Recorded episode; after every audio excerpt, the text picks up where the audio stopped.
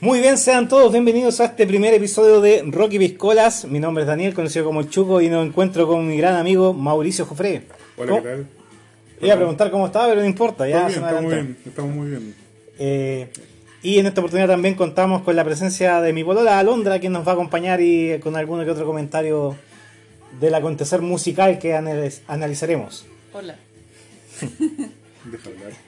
Eh, queremos también eh, agradecer, ya que somos uno de los primeros programas que parte con auspiciador inmediatamente. Queremos agradecer a rústicos-p31, bu- pueden buscarlo en Instagram. Muy buenos productos, recomendados, se los recomiendo totalmente. Cuéntame, Mauricio, ¿qué podemos encontrar en Rústico P31? Bueno, tienen de todo, portavelas, cavas de vino. Eh, Ahora creo que están haciendo con estas bobinas de madera, eh, están haciendo mesas de centro, comedores, una cantidad importante de, de artículos de madera reciclada. Ojo con eso, materiales reciclados, cuidando el planeta como siempre. Material reciclado de muy buena calidad, muy buena factura. De hecho, acá en el estudio de Rocky Piscola hay bastantes productos rústicos P31 que le agradecemos. Bueno, para que contextualicemos, este podcast se basa principalmente en comentar cosas de música y tomando piscola. Así que no se extrañen si de repente suenan vasos, suenan hielos, suenan cosas así, porque es parte de nuestra de nuestro programa. Y además también, obviamente, esto va a ir cambiando nuestra forma de hablar a medida que vayan pasando los vasos. Eh, De pronto subiremos el podcast con subtítulos para esos momentos difíciles de entender. Claro, vamos a tener que subir videos con, Claro. con, con qué dice. Ya. Vamos entonces a iniciar.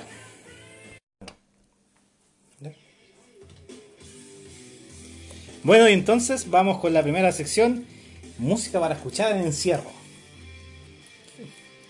Qué música, pero hay que con- contextualizar el música para escuchar, encierro, música que te guste, música música para entrar en algún estado de trance.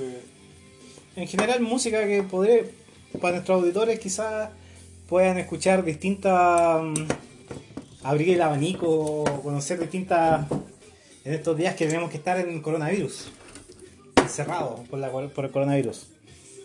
Es que yo pienso que, por ejemplo, hay música que no debes escuchar, yo creo que es reggaetón.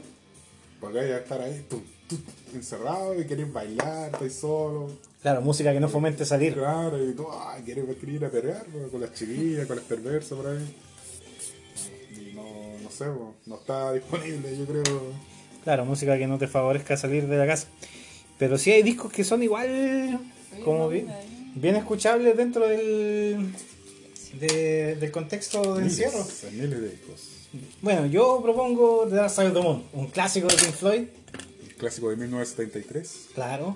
Eh, totalmente vigente, a pesar de, de la antigüedad que tiene el álbum. Ella nos demuestra que el proceso creativo es transversal, o sea, lo puedes seguir escuchando por siempre. The Dark Side of the Moon, muy buen disco. Ahora, pensando en lo que decía recién respecto de canciones que no son muy favorables, o música no muy favorable a escuchar en encierro, claramente dejamos la música más bien depresiva. Gran parte del grunge, quizás el grunge más lento, más melancólico, no, no creo que sería muy acorde para la situación. Alice and Chains Unplugged, olvídenlo. Claro, Alice in Chains Black, o el Grace de Jeff Buckley, que bueno, después vamos a hablar también de discos depresivos, pero mm, no sé, yo creo que otro disco muy recomendable para escuchar sería Ride with the King de B.B. King con Eric Clapton del año 2001. Es un disco entretenido de principio a fin Muy bueno. y, y que son dos grandes maestros. Eh, da gusto escuchar ese disco, da gusto escuchar lo- los intercambios de voces y de guitarras que se dan entre Clapton y B.B. King. B.B. King dijo una vez, Eric Clapton debía haber sido negro. Porque todo el blues, no sé, el, un inglés que toque blues como gringo, vale, es difícil. po. Ahora yo creo que la música inglesa siempre ha captado harto de... A ver, siempre se genera como una discusión entre lo que es in- inglés versus gringo. Eh, muchos atribuyen que el, lo que el rock de hoy en día se debe en gran parte a bandas inglesas, y cosa que yo comparto. Pero también no podemos dejar de, lado del hecho de que hay discos... eh, o sea, mucho de la música inglesa está basada en ritmos americanos. Le- Led Zeppelin, de hecho, se le ha tratado a Jimmy Page como el gran, el gran plagiador de blues. El ladrón de música negra. el ladrón de música negra, eh, Clapton, que tiene un gran exponente también del blues, eh, y, y toda su época rockera con Cream. Ahora yo dividiría un poco, por ejemplo, haría rock, lo que es metal, heavy metal es inglés. Pero ya con la influencia de blues, más rockera, la influencia sureña, claro, eso es gringo. No, no, no hay, no tiene otro- otra concepción aquello. Es gringo. Pero eso es lo bonito de la música, porque tú puedes, puedes mezclar estilos, eh, eh, música de raíz, no sé, hay un montón de... Ahora, hay quienes, di- hay quienes dicen que todo esto, todo esto que estamos hablando proviene de hecho de África. Lo- lo- el blues de hecho nace como una expresión de los negros, eh, de los africanos en el fondo, mejor dicho, más que negros, perdona que se puede sentir ofendido. Perdona, mamá. Pero claro, de, de los esclavos africanos que llegaron a Estados Unidos y empezaron a, a- a establecer esto como su forma de, de expresarse de cosas que no podían ah, decir abiertamente, lo decían a través de canciones y a través de En la ribera, metáforas. del, en la ribera del río Mississippi. Mm, Exacto. Las plantas algodoneras y todo eso. Para quien haya visto Django sin cadena. Recomiendo todo esto, el documental que está en Netflix de, de Crossroad, creo que se llama, no recuerdo, de, de Robert Johnson. Eh, Que es uno de los padres del, del blues, de las ba- que sí, y, y su- y su, Las su- bases y- del- y su supuesto pacto con el diablo. claro, o sea, los satánicos, no compadre, blues satánico, y- o sea, Robert Johnson. Sí, es cuática la historia ese compadre, como cómo se... Se supone que se perdió por un tiempo y volvió siendo así una bestia. Algo le tiene que haber pasado el cruce. Se dice que en el cruce de camino es como acá en Chile, tú, dicen que tú vas para San Juan debajo de la higuera y el diablo te enseña a tocar guitarra. El gringo más bacán, pues, en un cruce de camino ahí te enseña el diablo a tocar blues. Cosa que igual siempre he encontrado que está muy inspirada en Tenacious D. Tenacious D cuando mm, toda esta metáfora, de, que- de hecho tiene una canción que se llama Tribute, que es del disco anterior de, de Peak of Destiny, que fue la película. Y en Tribute habla de que ellos van por la carretera, se encuentran al diablo y le hace tocar la mejor canción del mundo. Y ellos están, él- el Jack Black con su amigo que es Kyle Gass, y tocan la mejor canción del mundo y que el diablo queda así para adentro, pero que después no la grabaron, pues nunca pudieron volver a tocar la misma canción, pues no, les volvió a salir. Siempre he pensado que igual hay un, un- más allá de eso hay como un trasfondo bien blusero dentro de eso. Sí, que son influencias que sobre todo los norteamericanos que no pueden negar, como, como el chileno que no tenga que no tenga, digamos, nociones de los jaivas, de la música andina, el folclore. Y el folclore igual tiene historias no, no necesariamente satánicas, pero con harto mitología. Que a todo esto, bueno, quienes me conozcan saben que también participo en una banda y en algún momento hicimos un tributo para una asociación que se hizo acá en Ovalle, que se llamaba Limaí Rock, y hicimos un tributo a distintas bandas a beneficio. Y dentro de eso nosotros elegimos los Jaivas. Y por parte de algunos miembros se nos criticó diciendo que eso era música andina y que no era rock. Ante lo cual casi nosotros lo bofeteamos decirle de qué estáis hablando, weón? si Altura de Machu Picchu está considerado entre los mejores 10 discos de la historia del rock progresivo. Ignorancia nomás el chileno y chaquete, el ser chaque- chaquetero nomás. Bueno, así, así somos los chilenos, pero es cosa de ver ahora muchas cosas del acontecer, el coronavirus, no, no hay nada, ni, o sea, creo que no, nadie rema al mismo lado acá. Pero bueno, de eso vamos a hablar en otra oportunidad. Pero que yo, por lo yo me encierro, bueno, lamentablemente por mi trabajo no tengo no tengo opción a hacer cuarentena, tengo que atender a mucha gente en, en mi- en la casita de todos. Y no sé, estuviera encerrado, le daría un repaso. A Creedence. es para todos. Esa, esa publicidad no, no, no paga. No pagaba, claro. Eh, por ejemplo, yo, Creedence Clearwater. Sí. Pers- personalmente tengo el vinilo con los 20 grandes éxitos. No, Pero, ¿Creedence o, o Fogerty? Creedence. Creedence Clearwater Revival. Es que Fogerty es Creedence. De hecho, tú, no sé si sabes, pero hay. dentro de la historia de los plagios, se, eh, Creedence demandó a Fogerty cuando Fogerty ya se había salido de Greens, porque por plagio. Y ahí se, se, se instauró un, como un precedente porque Fogerty dijo, ¿cómo me voy a plagiar a mí mismo? Pues si en el fondo soy yo mismo quien hizo las canciones de Greens. Y el tipo ganó el, el- el litigio pues, y finalmente se estableció que tú no te puedes plagiar a ti mismo, pues, independiente de que ya no sea la banda con la que tú hiciste los temas que te hizo famoso. Claro, Y- si en algún momento vemos al Chuco tocando con Chancho Piedra y toquen de la parra a la botella, el Jano con el Manzana no, no tienen que, que- ninguna demanda y nada que hacer, Claro. Bueno, también... guardando las proporciones. Por Claro, supuesto. Claro. Después te daremos esa área de comparaciones sin, sin sentido. ¿Algún otro disco, música para escuchar en encierro? Yo actualmente estoy escuchando harto música country, música sureña. eh, no recomendable, fi- finalmente una música que, que te da ánimo, que te pucha, podéis lavar, hace como bien dueña casa, podéis planchar, podéis encerar, escuchando música y te tira para arriba. Y es, he leído a, a mucha gente que, no, que el encierro, que, necesito salir y la cuestión, pucha, tienes que buscar la forma de hacerlo más llevadero. Y con la música es muy buena forma.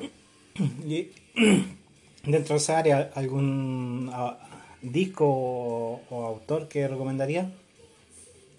Bueno, yo.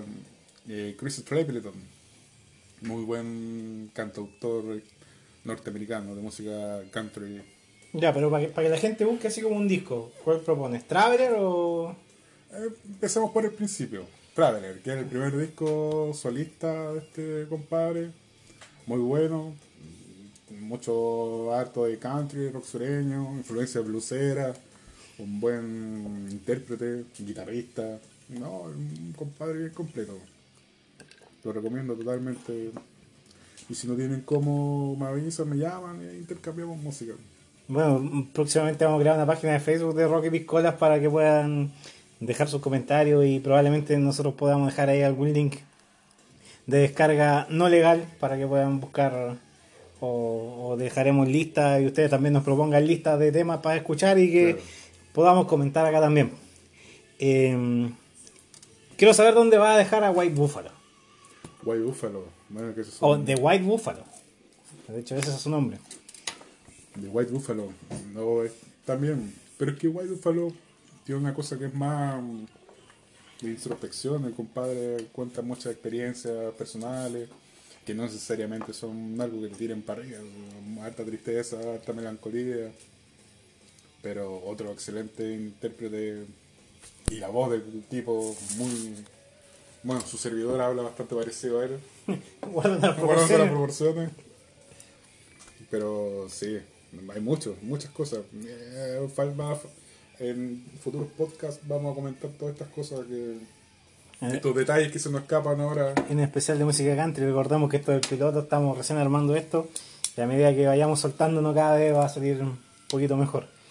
Eh, se me queda en el tintero de tu. Eh, ah, el que canta the Char- eh, Through the Valley of the Shadow of Death.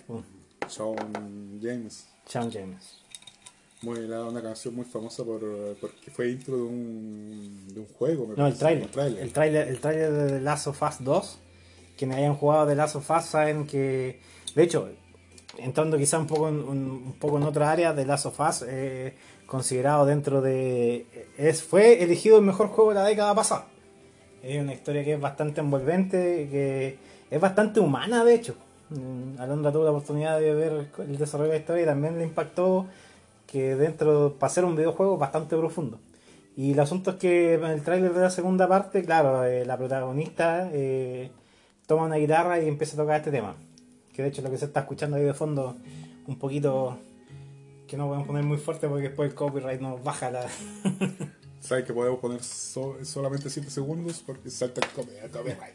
nos enseñó eso Soundtrack. Un, un canal de YouTube también que podemos hablar de análisis musical y cosas interesantes que eh, es un tipo español que ve distintos Hace análisis mientras escucha, deconstruye las canciones. Claro, ve los proyectos multipistas y analiza desde el punto de vista de producción cada uno de los de los de los proyectos que analiza.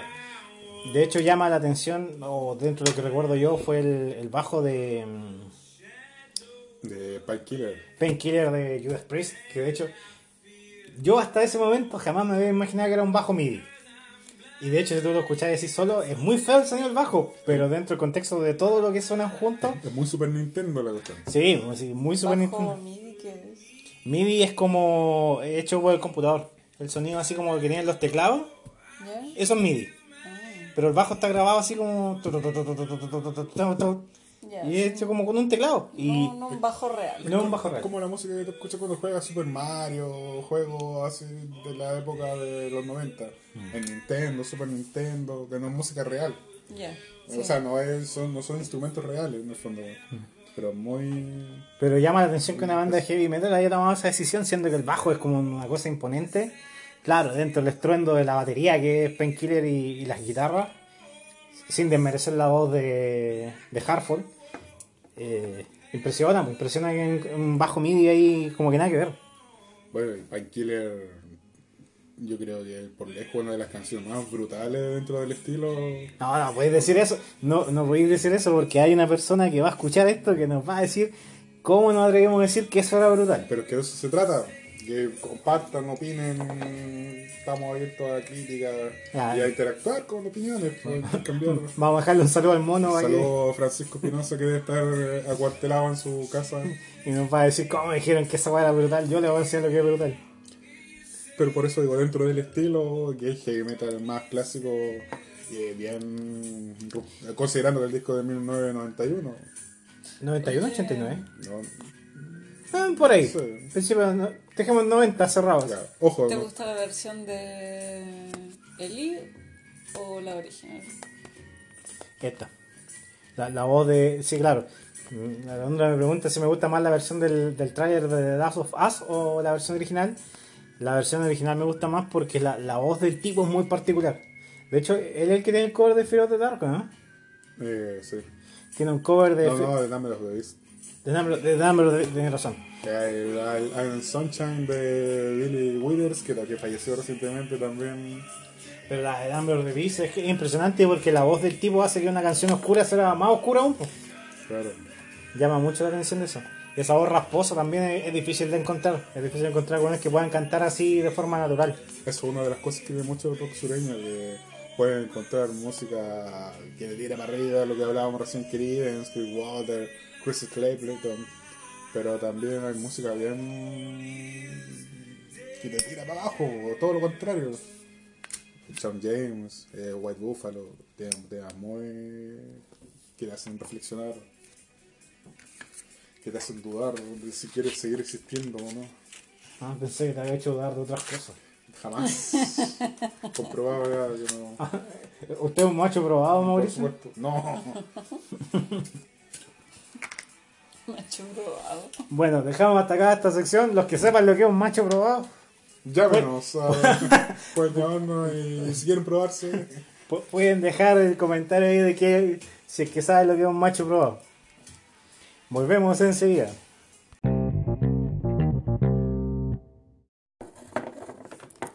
Bueno, y estamos de vuelta después del primer pichicito de la noche.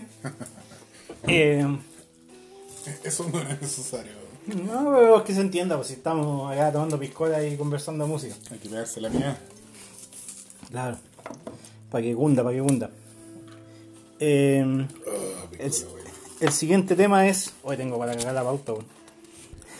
El siguiente tema es discos Depre. Y de hecho tenemos la canción de fondo de Blues Blues. De. Oh, ¿Cómo se llama este compadre? A ver, yo sé, pero tú, dale, juégatela. Oh, se me olvidó el nombre, weón. Alvin Lee, po, viejo. Armin Lee. Iba a decir Alaman, ¿no? ¿Qué? weón? No, eso es este, otro lado. Pero era con Apo, por ahí va. Alvin y las ardillas por último. güey. Claro. Ah, no el doble A. claro. A que. ¿Por qué no el doble A? ¿Por qué doble A? No sé, es el nombre del logo. Los pilas chicas, Araya Araya a lo mejor. Claro. No, pero do- doble A es pila grande. Eh, claro, ah, verdad. Sí. A todo esto, Ofer en algún momento tuvo pensado el nombre de ser triple A porque Astudillo Araya Araya o Araya Araya Astudillo. Y. Pero aquí ahí Mauricio intervino y dijo: No, pues las van a decir los pilachicos y ya está ahí. No, fuiste tú. Bueno, estaba curado seguramente. y dijo, el, bueno, y seguimos con el podcast, ya nos abandonó el locutor. De aquí vuelve. Tuve una pequeña emergencia porque estaba, estaba ensuciando todo, así que fui a buscar una servilleta. Ya. Entonces, como estábamos hablando de los discos depre, ¿cuál propone usted, don Mauricio, como un disco depre? Bueno, hay un sinfín de música depre. Pero como concepto de disco, que, que, que el disco sea depresión así como tema tratado. Como pasar una catarsis. Claro. Oh, Que a veces es necesario también para liberar emociones que, wow, es súper psicólogo de la pero ¿Viste que la puerta de la Londra no ¿Sí? le quería invitar? hablado. ah. Escucha, hay un artista muy, muy bueno en muchos sentidos, musicalmente hablando, por supuesto. Jeff Buckley.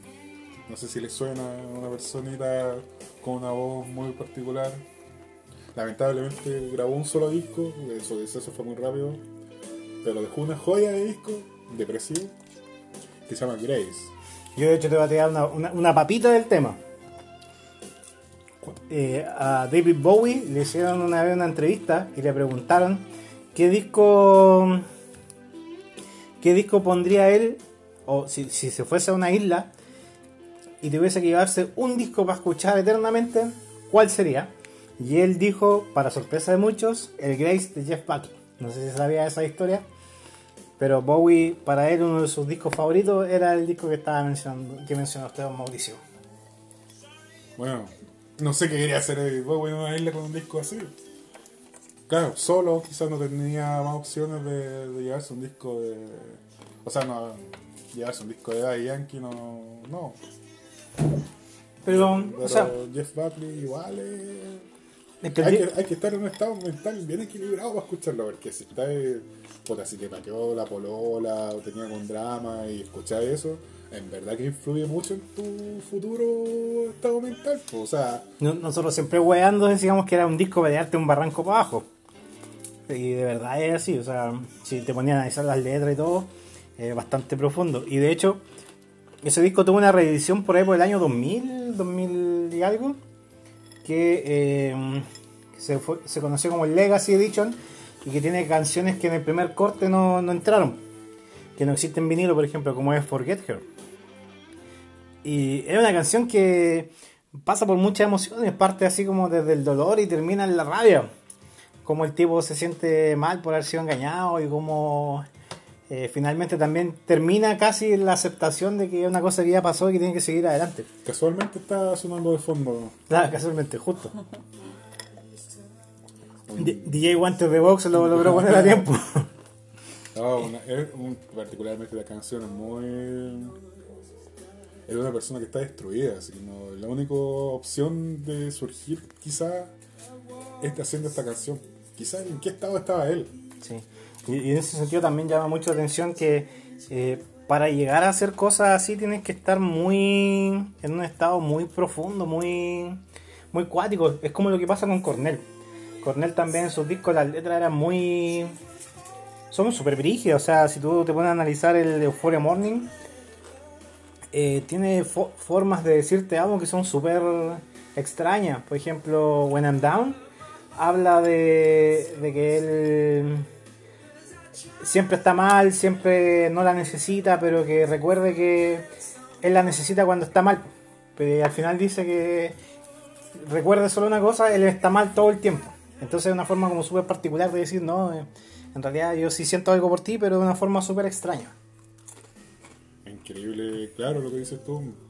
Por general se da que estas personas con ese nivel de sensibilidad, de, de- de- de autodestrucción, terminan en eso, El meo palo. destruyéndose. güey. Terminan... Pues sí, le encanta. Es que en sí eh, encuentro súper particular la forma de, de expresar la- las emociones.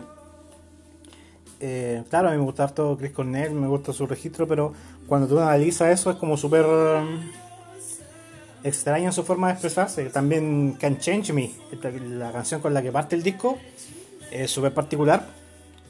Eh,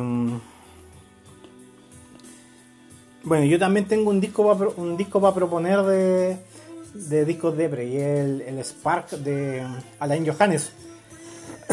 Ojo que Alain Johannes es un chileno, eh, sobrino de Peter Rock, hijo de Danny Chilean de la nueva ola. Y llama la atención, bueno, él tiene una historia súper trágica y cómo pierde al amor de su vida, gracias a DJ Guante de Box y cómo él llega a un punto en que está tocando tan bajo en el alcoholismo, de hecho baja como 40 kilos de peso y está así muy cagado. ¿Solo alcoholismo? Sí, pues se había vuelto alcohólico. ¿Y nada más? No sé exactamente. Porque la verdad que eso. Esas cosas no es difícil saberla, pero al menos el documental de él se habla de alcoholismo. Véalo, muy recomendable el documental. Sí, el documental se llama Unfinished Plan, como el, el plan inconcluso. Incluso lo transmitieron en la red hace un tiempo. Sí, y, y en en la página del Consejo Nacional de Televisión se puede ver, se puede acceder y ver gratis. Ah, Claro, simplifico. Y mm, todo este proceso de catarsis que hace él, finalmente para dejar de pasar eso, eh, el hecho que lo marca y divide su vida en dos, y finalmente cómo partir de nuevo. Te llama mucho la atención. Eh, canciones dedicadas a ella de forma como bastante particular, como Spider, porque ella su, pareja tocaba piano y todos los músicos decían que mm, parecía una araña tocando. Por eso es es como la, metáfora del tema. ¿Cómo se llamaba ella? Me olvidé. Natasha Snyder, Natacha, sí. Una rusa. que vivía en Estados Unidos. Y que participó con Queen of the Stone Age, con, bueno, tenían una banda que se llamaba Eleven, peleó a Pearl Jam, a Garden, y de hecho, recién estaba hablando de Euphoria Morning, los músicos y el productor de, de Euphoria Morning es Natasha Snyder con Alain Johannes.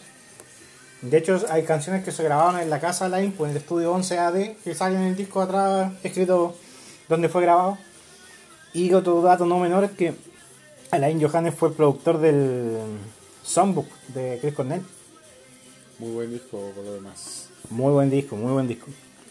Eh, te queda, tú tenías un disco también. Bueno, yo la onda más... Bueno, las personas que me conocen saben que yo escucho mucho rock progresivo, metal progresivo. Y una de las cosas que fue un punto de, mm, de ruptura en cuanto a lo que venían haciendo fue el disco de Damnation de la banda sueca Opeth. Que este disco solamente viene por Opeth en- hasta, eso, hasta esos años se caracterizaba por mezclar las voces guturales con voces limpias, secciones más pesadas, eh, con, con más con secciones acústicas, pero este disco es totalmente, se podría decir, acústico, más suave, eh, carente de guturales y, una, y, un, y un sonido más íntimo, no sé, de hecho, este disco yo lo escucho cuando cuando está lloviendo, no sé, me da la como que tengo que poner ese disco. Cuando hace el amor. No, yo escucho más Puppet. No, ahí no se, no se para. Claro. Eh, no, ya, no pero, pero, pero por ejemplo, no sé si estoy equivocado. Bueno, Opeth no es muy fuerte, pero ese es el disco que tiene el reggaetón, ¿o ¿no?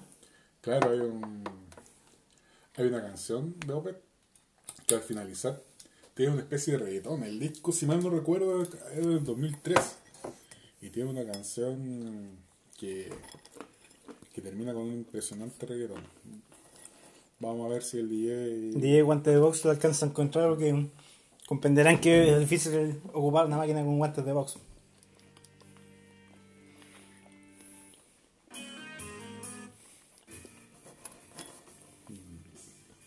Sí. Ah, no, DJ Guante de Box está con problemas. Eh, bueno, dentro de discos Depre también eh, un disco de Depre por excelencia, el Unplugged de Alice in Chains. Muy buen disco, muy bien, muy bien logrado. El ambiente. Si mal no recuerdo, al igual que el disco de Nirvana, fue con lo último que grabaron con. ¿Con Stanley? ¿Sí? Sí, pues. Stanley después, si bien vivió varios años más, Lo tuvo bastante cagado la droga, la heroína de hecho. La Bueno, ahí, está- ahí está DJ Guante de Ox, lo encontró.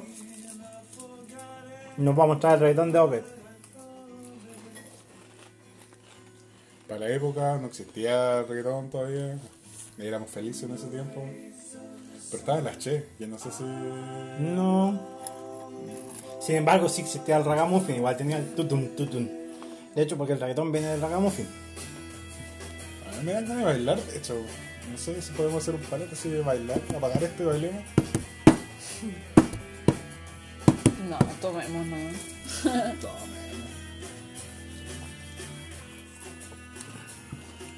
Igual como, el, como cuando Dave, el Dave Grohl descubrió el reggaetón, pues. Claro, sí, también eso es algo famoso con la, la canción Run del disco Concrete and Gold. Eh, claro, el tipo llegó a... Pueden buscarlo en YouTube, sale así. Como Dave Grohl eh, encontró un ritmo que llamaba mucho la atención que era tum, tatum, tatum, tatum, tatum. Y de hecho la canción lo escucha con un guan, guan, guan, guan, de una guitarra así bien estrendosa. Y cuando llevando en el productor dijeron, ah, bacán, van a hacer un reggaetón. Y ahí Dave Grohl dijo, de, ¿qué weá el reggaetón? Y le mostraron y dijo así como, oh puta la weá, qué weá hice, weón. Esta- este ritmo lo tienen todas las canciones de Justin Bieber, dijo el. Claro. Y, y a lo mejor inconscientemente yo escuché esta weá llevando a mi hijo al colegio y no me di cuenta y después pesqué una batería y dije, oh, qué bacán el ritmo que hice. Y así fue como Dave Grohl conoció el reggaetón. Tema bastante disperso, pero... También tú tienes una papita respecto, volviendo a Alice in Chain and Black. ¿Por qué tocan la intro de Enter Sandman? Gracias por el pase, estimado Daniel. Cuéntenos, instruyanos, ilumínenos. No recuerdo exactamente, pero creo que en el final de la tercera canción toca el bajista, toca el famoso riff de Enter Sandman. Y mucho, de hecho, yo cuando lo escuché, también, ¿por qué? ¿Por qué? ¿Cuál es la razón de, de eso? Como un homenaje, qué sé yo. Y era que en esa época estaba Metallica, ahí en el concierto presenciando la, la grabación del Unplugged. Y Metallica era su primera aparición en público cuando se cortaron el pelo. Antes de lanzar el, el Load, el- que para mí es muy buen disco, para muchas personas no. Pero, claro, estaba Metallica y eso fue como un, un- un- fue como su forma de decirles, aquí chiquillos, los vimos, están ahí ustedes sentados. Como saludando. Claro, y fue bonito ese, ese pequeño, esos pequeños segundos de homenaje a Metallica. Eh, igual, eso dentro de todo de un es súper accidentado. No sé si tú has visto como la, la versión sin edición. Pero hay canciones que tuvieron que grabar de nuevo porque Stanley estaba así mm, drogadísimo po, y no, no atinaba nada y se, se equivocó un par de veces y tuvieron que grabar, regrabar canciones. Y le pidieron a la gente que por favor reaccionara, como que, oh, así como, wow, los aplausos y todo para que fuera más natural. En, en el DVD, claro, estaba la Luz Factor, parece que es la canción, que se equivoca. Ten, ten, se equivoca de, de estribillo. Y paran, de hecho, con un famoso el fuck. Y se detienen, ahí se ve la molestia también de Jerry Cantrell, que estaba podrido en ese tiempo. Y empezaron, y que público ah, aplaudiendo, porque igual, puta, nos pasa a todos que nos equivocamos. Y considerando el nivel de droga que tenía quizás ese compadre. era De, como- de- de hecho, le- sale con lentes de sol porque lo, tenía los ojos así hecho mierda. Yo leí en alguna review de la weá y era esa es la razón por qué eh, Stanley sale con, lo- lentes de sol, porque está dro- llegó drogadísimo a la weá. Y de hecho creo que la, grabación de la weá se, pospuso muchas horas, como dos o tres horas del horario original porque tenían que esperar que weón se le pasara un poco la, la volá, por así decirlo. Pero dentro de todo igual lograron plasmar lo que era Alice in Chain. y dentro de eso Alice in Chain tiene una particularidad y es que tú lo escucháis y sabes que Alice in Chain, ese juego de voces... Ah, bueno, recién hablamos de soundtrack. Eh, los que cachen un poco más de inglés yo les voy a recomendar a um, Rick Beato, se llama, es un productor estadounidense. Y él tiene distintas secciones, analiza distintos discos y al igual que soundtrack, tiene una sección que se llama eh, ¿Qué hace esta canción bacán? y analiza distintos temas, De hecho, el primer tema que tiene es uno de Blink 182. El tipo es muy abierto de mente para analizar distintas cosas. Eh, y dentro de eso, el de, de Man in a Box hace un análisis y ahí él eh, explica muchas cosas que de hecho yo jamás me había pasado por la cabeza. Como por ejemplo que el coro de Man in, de Man in a Box, eh, la segunda voz no es una voz, está hecha por Jerry Cantrell en la guitarra. En otra pista, simultánea con Stanley.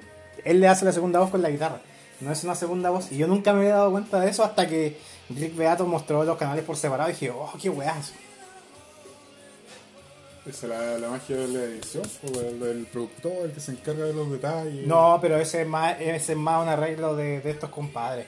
Eh, esos juegos de voces que hace Alice in Chains son súper característicos. De hecho, con el vocalista nuevo aún lo mantienen. Pues, y es el sello de Alice in Chains. Que por lo demás, lo que mencionáis recién de Metallica, llama harto la atención que son como bastante amigos. Cantrell con Hetfield. Y. De hecho, en el, en el- el can- en el disco de covers de Metallica, el Galaxy, en la canción, cuando hacen cover de la canción de Lynyrd Skinner, el Good Is Gone, hay muchos músicos invitados. De hecho, ahí está Jerry Cantrell eh, y el baterista, Sean, no me olvidé cómo se llama. Y otros músicos de la de banda Corrosion and Conforming, no, no sé si lo pronuncio bien. Eh, hay muchos músicos y ahí se nos, ahí en la parte de hecho canta Jerry Cantrell, toca guitarra, participa, eh, sale un cover bastante bien hecho. Y, y hay un concierto de Alice in Chains que invita a vocalistas, disti- distintos vocalistas, y de hecho, Wold la, o Wold la canta um, Hetfield. No sé si Claro. También en otro sale con Phil Anselmo. Sí. Y de hecho, de- de- De Pantera. bueno, pasando un poco, mm, disvariando un poco, eh, el disco, el último disco Metallica, el Hardwired to Self-Destruct, tiene una canción que se llama, eh, oh, se me olvidó Dream No More, Dream No More. Y mm, todo, si tú te metías la canción en los comentarios en YouTube, el- la gran ma- mayoría de los comentarios que casi Alice in Chains tenía una canción que se echó y le dijo Metallica, perro, esta canción es como para ustedes, tóquela a ustedes mejor. Usted, tú la escuchás y es eh, básicamente Alice in Chains, así como la estructura, la forma de la guitarra, la forma de cantar, eh, es súper particular. eh. De- de- de- dentro de los comentarios también son así como, no, esto es Metallica in Chains y, y ese tipo de comentarios. Acá ahí Guante de Box nos está ayudando, está buscando con la publicidad de YouTube. ah, no, no. No, no, me habla de YouTube, no.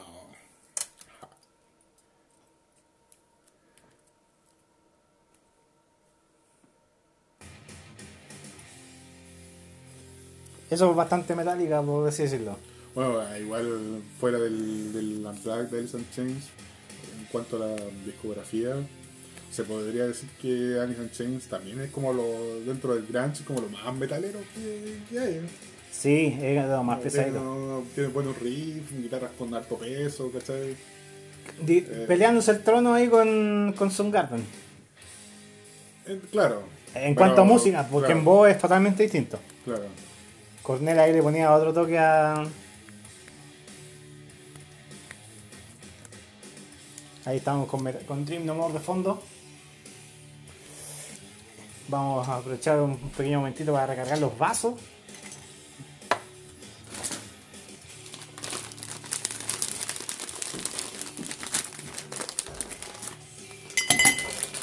A todo esto nos quedamos con la ganas de ir a ver a Metallica, ¿no? No, en diciembre vienen.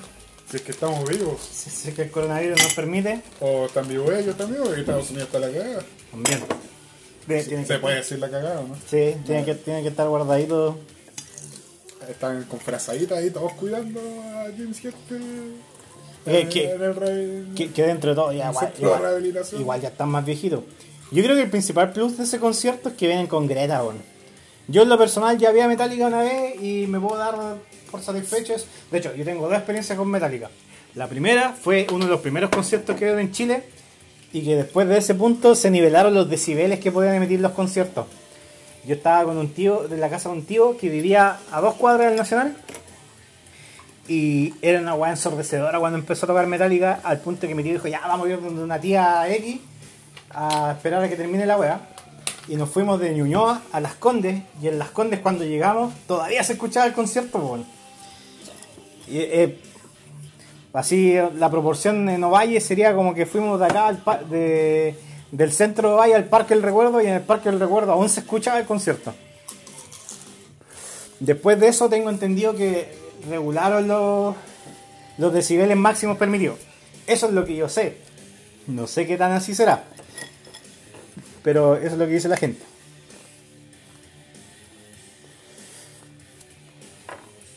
Entonces con esto damos por finalizado la porción de o del segmento de discos depre y en realidad nos vamos que nos fuimos en una tangente bastante metalera aunque también tenemos Metallica igual Metallica y Megadeth también tiene discos bastante del fin del mundo. Megadeth sobre todo Pero de fin del mundo así onda destrucción más que. De- claro pero fin del mundo Claro. no como sería un mundo apocalíptico sino más bien como cómo nos vamos a extinguir caso De hecho, Mega es como en sí, en sí mismo el nombre ya te invita a una mega muerte. pero pero ese Death no es como de muerte sí es con casi diríamos que es un juego de palabras Bueno, yo, yo tengo el, el del VHS, del, recoja, recoja su carnet Mauricio por favor yo tengo el VHS de Gusto 99. Donde tuvieron Metallica, The Offspring, Butch, eh, Limp Bizkit, po. Megadeth también. Y en el, en el puta salió Megadeth y en los subtítulos en el, en el generador de caracteres Megadeth. Por el weón que estaba escribiendo esa cuestión nunca, nunca escuchó Megadeth, por, por eso el error ortográfico. no, no, no, no leyó ni el telón de agua Los, los trollis malulis ahí tienen que con la en el culo leyendo esa cuestión, pues. Los de Real Metaleros, Mega, eh, los mustenianos, tienen que haber quedado hecho bolsa. eh. Ahora, creo que nosotros lo conversamos una vez, pero ¿tú te has imaginado cuál hubiese sido la ruta que hubiese seguido Metallica si no se hubiese ido Mustaine? Y quizás si, bueno, fantaseamos un poco. Eh, Hagamos rock fantasioso. Burton no se hubiese muerto y no sé, supongamos que hubiesen puesto a Lombardo en vez de, de Ulrich. No, si sea la mejor banda del rock. Si bien Metallica se considera como la mejor banda, pero más que mejor banda es como la, la, la más comercial. La más rentable. Claro, que puta, igual es raro que una banda de rock sea tan exitosa. Pero convengamos que el disco el disco negro el que le abrió las puertas a llegar a ese sitial es un disco totalmente comercial. O sea, ahí no, no hubo, ningún- no hubo ninguna intención de no, de no hacer un disco comercial. O sea, canciones cortas, un riff bien oreja. Así, bien, bien taquillero la cuestión, pues, para, para los años. Taquillera la palabra Es culiada. que en esa época se ocupaba, pues, Como taquilla. Número uno, número uno, número uno. Claro, número uno, número uno, número uno. Eh, no, pero convengamos que yo creo que todos estamos de acuerdo en esto. La mejor época de- Metallica, y decir Nirvana, pues, ver. de Metallica, es la época con Burton. Claro. Es, es la más, musicalmente, la más prolija, la más llamativa. Aunque dándole su, su pequeño.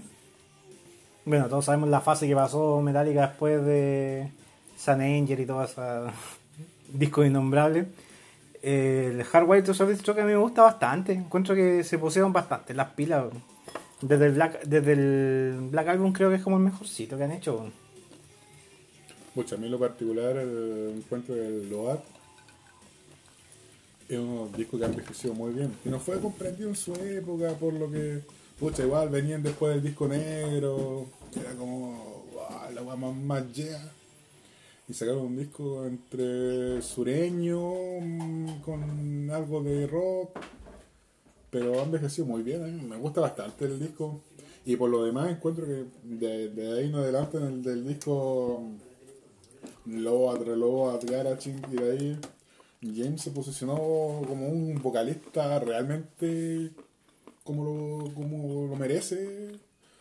Un, más que vocalista, un intérprete. Los discos son muy buenos. Les recomiendo que escuchen Fixer del disco del Load. tiene una interpretación muy buena de James, una calidad vocal, una potencia muy buena.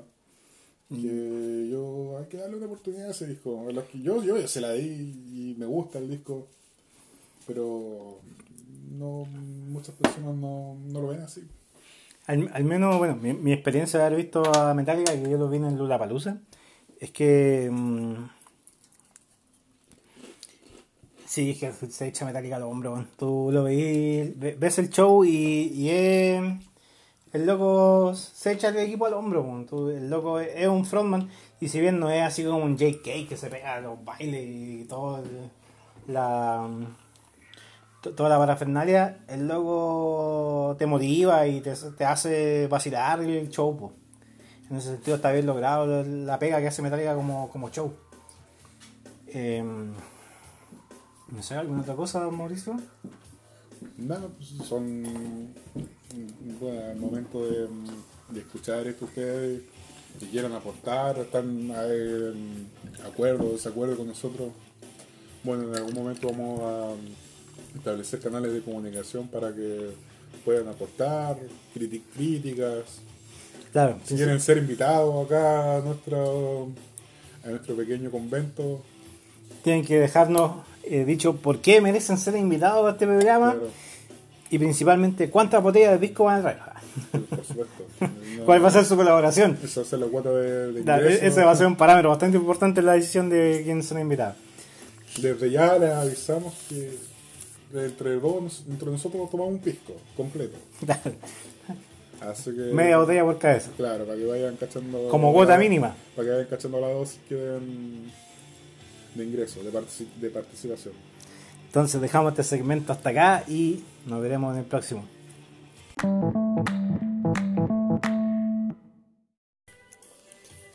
Y estamos de regreso con la tercera y última parte de este primer programa piloto de Rocky Piscolas. Después del segundo pichecito de la noche, Claro.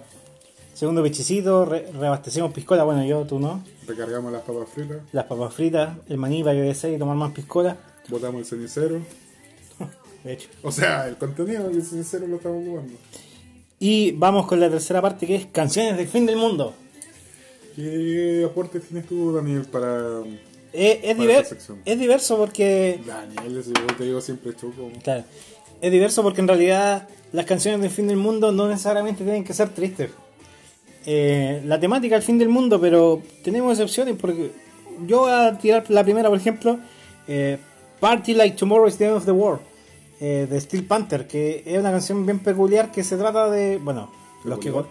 los que conocen a, a Steel Panther saben que es una banda que es una banda parodia del glam al día de hoy, parodian con todo lo que fue la época del glam. Y sus letras, putas, son súper banales, como los mocks, pero aumentados. Eh, quizás no se note tanto porque están en inglés, pero si fueran en español, weón, yo creo que hubiese dejado la cagada porque las guas que hablan igual son cuáticas.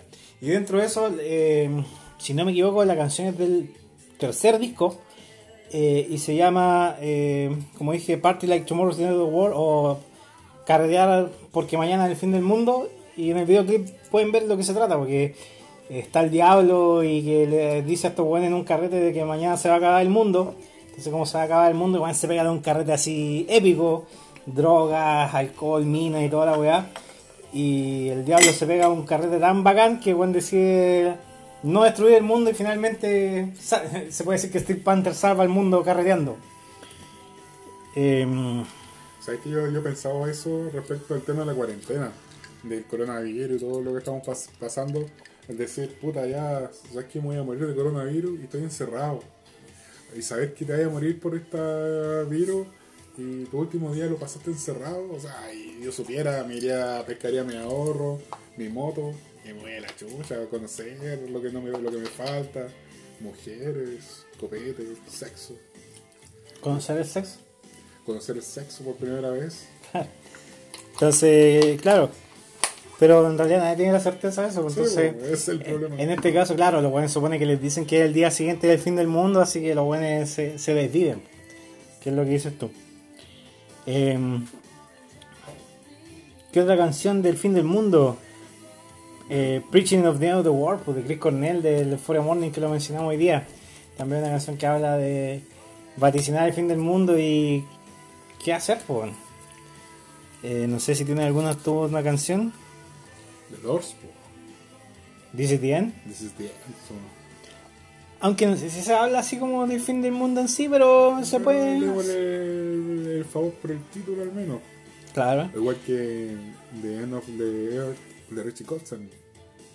¿Es de End of the Earth o End of the World? De End of the The Earth, tienes razón. Sí. Sí. Para los que no entienden, The Earth es la Tierra. Que, que es la primera canción del disco Salting Earth del 2017. Exacto. Porque una gira al cual nosotros tuvimos el- la fortuna y los medios de estar ahí. Y, más, y- y verlo tomando piscola. Y tomando piscola. Y fue ese día que, no sé si se recuerdan ustedes, cuando negó en Santiago. Teníamos preparado una... Pensado un montón de cosas, pero el frío... Un, un itinerario así bastante extenso, pero que no, Bastante recorrer todos los pubs de y, no, Santiago. y no hicimos ni una hueá porque estaba nevado y hacía más frío que la chucha. Así que vimos a One Punch Man tomando una piscola y fumando. O sea, La única que hicimos. Después del concierto. bueno, sin ir más allá del rock latino, Locura Espacial, pues Chancho en Piedra. Canción que fue popular por ahí por el 98, 99. 99 de hecho. Eh, que hablaba En de... el video sale Federico Valdivieso, ¿no? ¿O que ver? No, sale Fernando Alarcón. Ah, claro. eh, No es no es Tito Noguera, es Fernando sí, Alarcón. Sí, sí, eh, Igual son los dos. Sí. Eh, sale el doble de Marcelo Salas, pues. No el cross. No, sa- sale el, el doble oficial de Marcelo Salas. Tú lo ves un guan que igual, así igual a Marcelo Salas. Eh, salen varios guanes igual así como conocidos. Eh, el mundo se va a acabar de Molotov. Alondra, ¿tú querías decir algo de esa canción? ¿No? Que te da miedo. Es que eh, toda canción que hable del fin del mundo, en cierta forma, igual nos da miedo. Se cae este mundo tan hermoso. Ah, Eh, ¿Qué otra canción del fin del mundo hay? No sigo de temática. La, la de Metallica, pues. Eh, Blacknet. ¿Black Ender? ¿Mm? No recuerdo de qué se trata eso realmente. Y la otra, la que sale en Misión Imposible 2. La I Disappear. Cuando sale el fin del mundo, claro, era así como una. Creo que fue los primeros efectos 3D así que vimos con algún videoclip así, cuando la weá va arrasando con todo. weón. De hecho, fue esa canción que es súper respetable de la época, como que se asocia a la época rockera de Metallica, porque después de eso sacaron el Sanenger y como que. Como que ahí no. no. Con, con- el, con el sonido de batería más hermoso del mundo. Claro, un tacho basura asqueroso. ¿A la Londra le gusta esa canción? ¿Es buena? De- ¿Pero cuál? ¿La Sanenger o No, la. la. I Disappear? Sí. Es buena. La de MTV. Decía que la pusiera ahí. Es buena eso porque es como. Es de la transición del MTV cuando era bueno. Sí, yo lo recuerdo de la época en TV.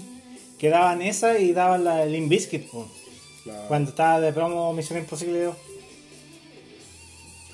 Claro, esa época fue bien cuando apareció el agro, estaba de moda el agro, el Bizkit. De hecho, lo mencionamos. La otra era. mm, Oh, se me fue. Mira, Aquí está. Está la canción, tenemos algunos problemas de. Ahí El perrito estaba mordiendo los cables. Claro. Con el infantable guapo. Es una extensión de, de sí mismo, dijo Kirk Hammett. Linkin Park, in the end. Linkin Park Indian, claro. O sea, hay tantas, pero depende. A alguna persona se le puede acabar el mundo porque lo pateó la señora, Oye, porque se le acabó el copete. de discos depre, o sea, cayendo en las temáticas depre, Linkin Park también tiene otra que es como bien cuática el videoclip, que mm, creo que es Breaking the Habit, que es animada y muestran así como un guan que se suicida, pero que va de atrás para adelante, desde que el guan está en el suelo y empieza a subir así, va mostrando como la historia para atrás, hasta cuando el guan vuelve llega, llega a la cima de un edificio. Ya no sé, no, lo desconozco, no, no, no soy muy fan de Linkin Park. No, pero- pero ahora me acuerdo, es que lo dijiste Indie End, me acordé de ese videoclip. Porque el, de- el de Indie End es cuando están así como um, arriba como la estatua de libertad, una wea así, no, no, no recuerdo muy bien exactamente, ahí los más fanáticos de Linkin Park me van a linchar, pero no, No. Claro, era una estatua, era una. Es una weá así como destruida. Claro. Eh, otra del fin del mundo, así como. Pueden, Bueno. pueden comentar. Eh, escribirnos y lincharnos por. Por no, por no Por no decir algo muy obvio que Claro. capaz que se esté pasando. Es una buena opción dejar en, en- en- en el cuadrado comentario que vamos a dejar después. eh, canciones del fin del mundo. Preaching of the World es un buen candidato, eh, la que estaba mencionando recién. Eh, Un año más. ¿Qué más? También es, como que se acabó el año, puta la weá. se acabó el mundo y empezó uno exactamente igual, como hace 31 minutos. Eh, pero es súper triste la historia de esa canción. de hecho, el, el- compositor de esa canción es, eh, Coquimbano. es Coquimbano, sí. Y él finalmente murió en la pobreza extrema, mientras que Tommy Ray weón, ha profitado y seguirá profitando. Bueno, el, año pasado no profitó nada con lo que pasó en el estallido social, pero mm, sí. eh, es bastante injusta la historia de- del compositor de la canción. Pues. Finalmente, igual la SCD en algún punto le pagó mucha plata y le, regalaron un piano o algo así. Pero el caballero murió en la pobreza. Pues. Sí, una persona. yo, de hecho, recuerdo haber visto un reportaje en TVN que salía este tipo, claro, en una casa muy humilde. De co- Lo único que tenía era su, conocimiento musical. Y Tommy Rey, todo lo contrario, o sea. bueno, en gran parte el mérito también es del escritor, del, autor y, y quien lo interpreta también, pues de la forma en que le puede hacer llegar al resto. Pero claro, si hay un si hay entre medio algún tipo de recurso, debiese ser compartido, pienso yo. Dentro de eso, Magnolia igual hizo un pequeño rescate cultural. E hizo su propia versión en blues, como medio blues jazz en realidad. Claro.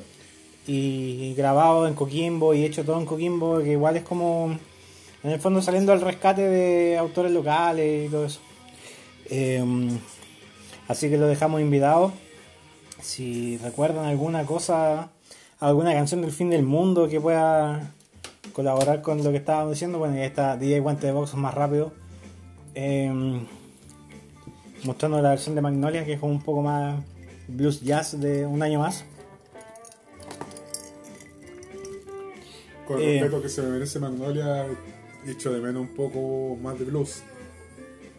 Menos Pachamama, más blues. Pachamama, más blues. Claro, con el respeto que se merecen grandes artistas locales, de la zona. Pero claro, el Magnolia antiguo, personalmente, con mucho respeto. No creo que lo escuche, pero en una de esas. Puede que sí.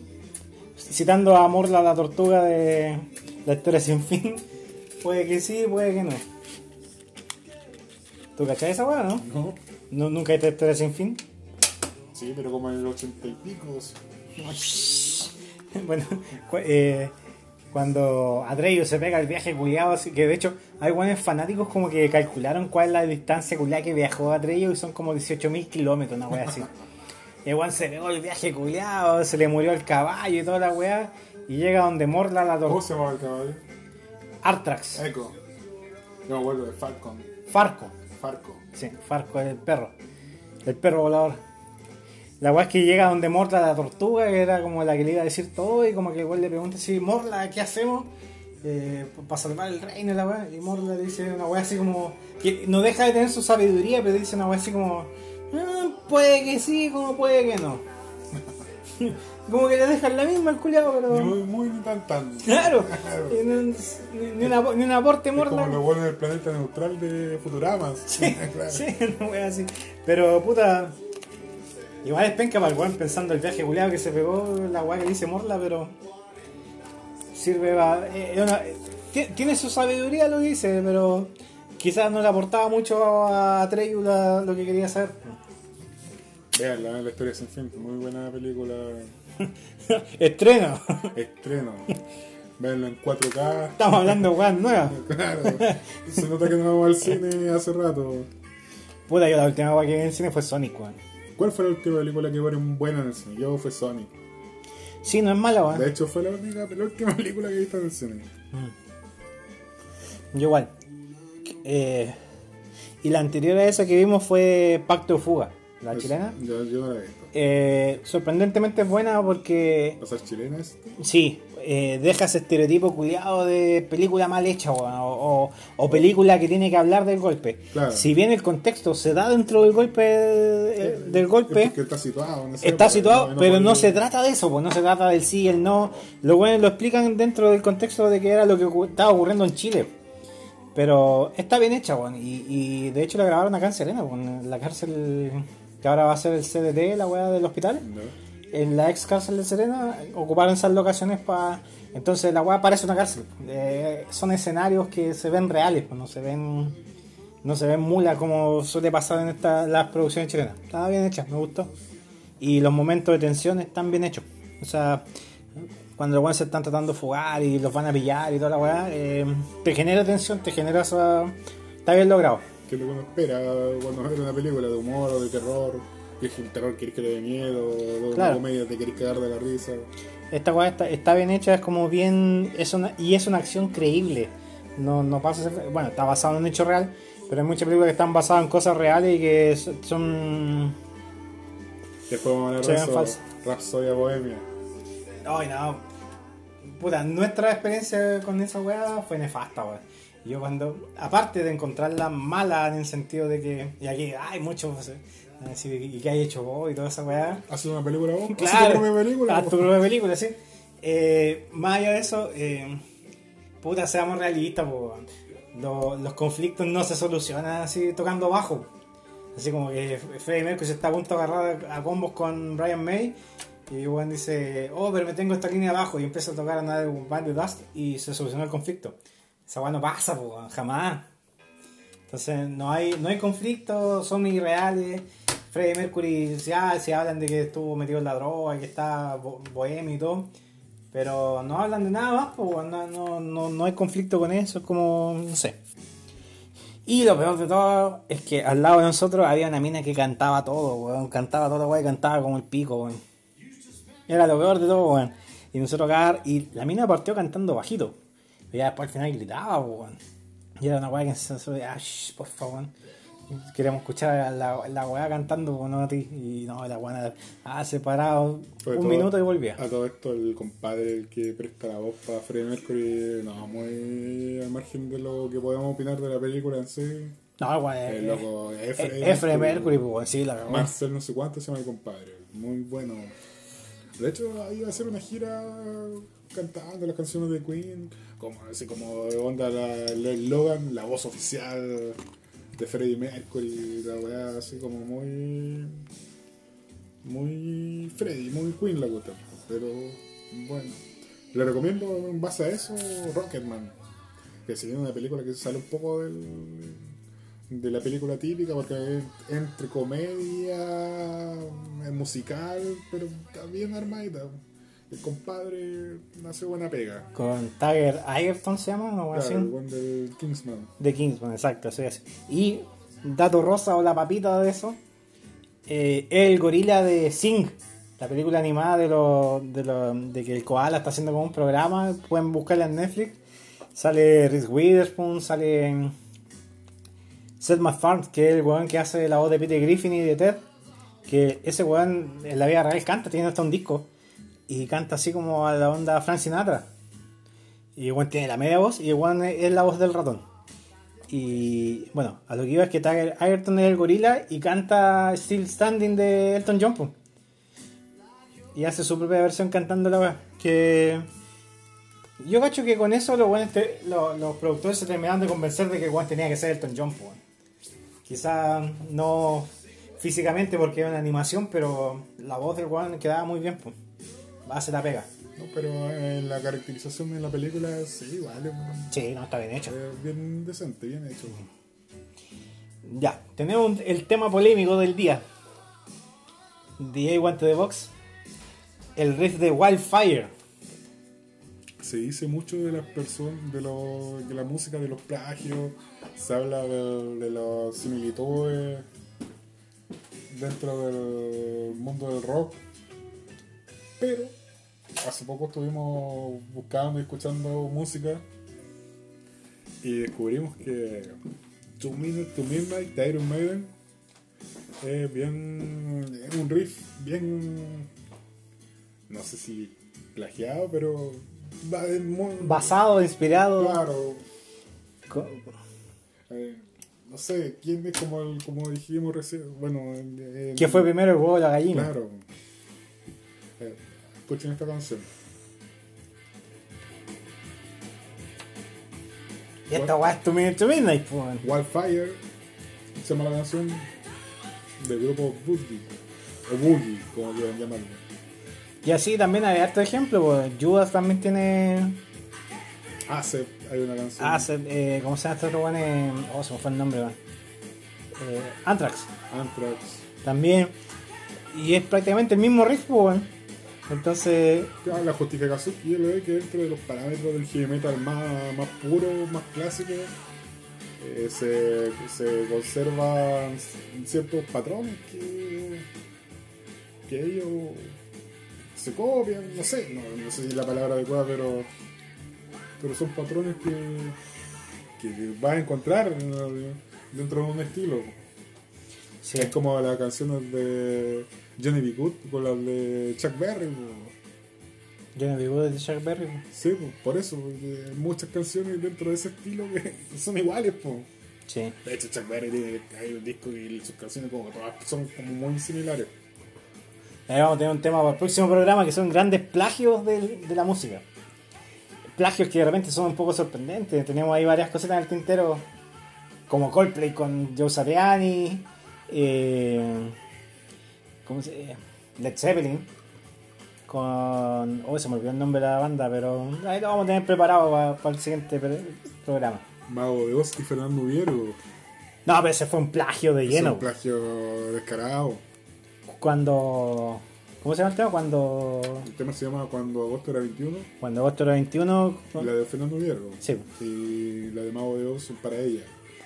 Y que el hijo de Fernando Viergo, que era fanático de Mago de Oz, escuchó esa canción y dijo, papá, pero mira, esta es tu canción. Y Juan demandó y finalmente Viergo ganó el juicio. Y Mago de Oz salió con la excusa barata diciendo de que no, que fue un error de impresión, de imprenta, del, de, de que no pusieron el nombre de Ubiergo, pero sí que ellos reconocían que la canción era de Ubiergo. Yo creo que trataron de pasar piola, nunca pensaron así como quién es este culiado, nunca van a cachar quién es, pues.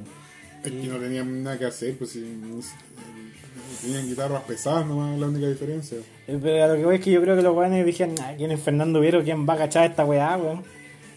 Deben haber buscado, nada, si un weón aca- acabado, copiamos nomás la weá. Nunca se imaginaron el resultado que iba a pasar, pues. Y respecto al tema que estamos escuchando, eh, ofrezco esto.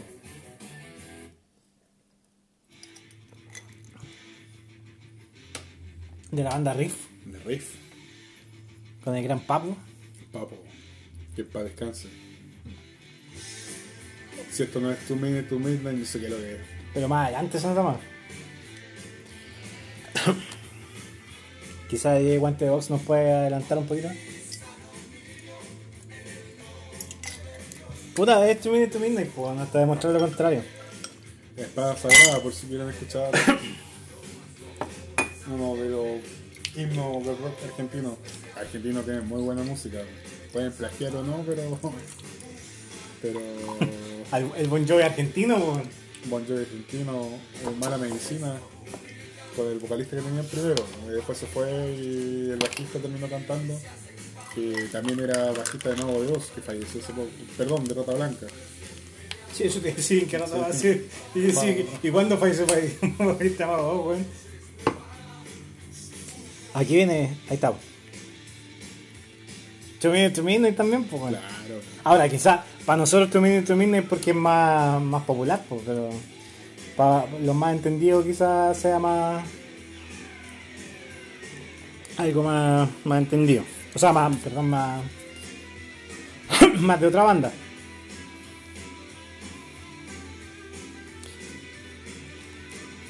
Ya, entonces.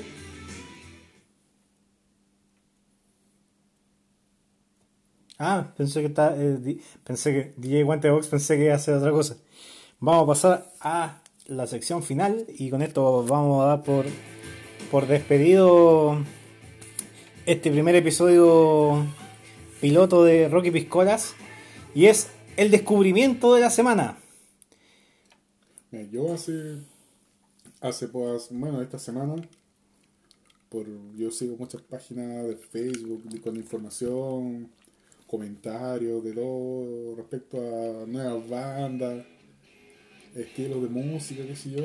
Y me sorprendió mucho que por ahí leí y ofrecían esta banda que se llama Black Smoke Trigger.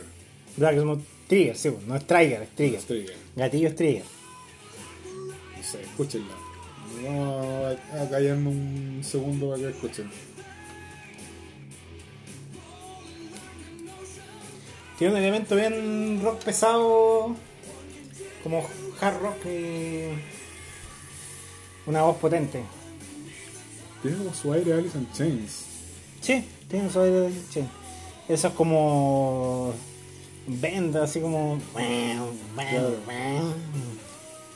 Un rock directo, no, no es algo tan virtuoso, ni muy pretencioso tampoco.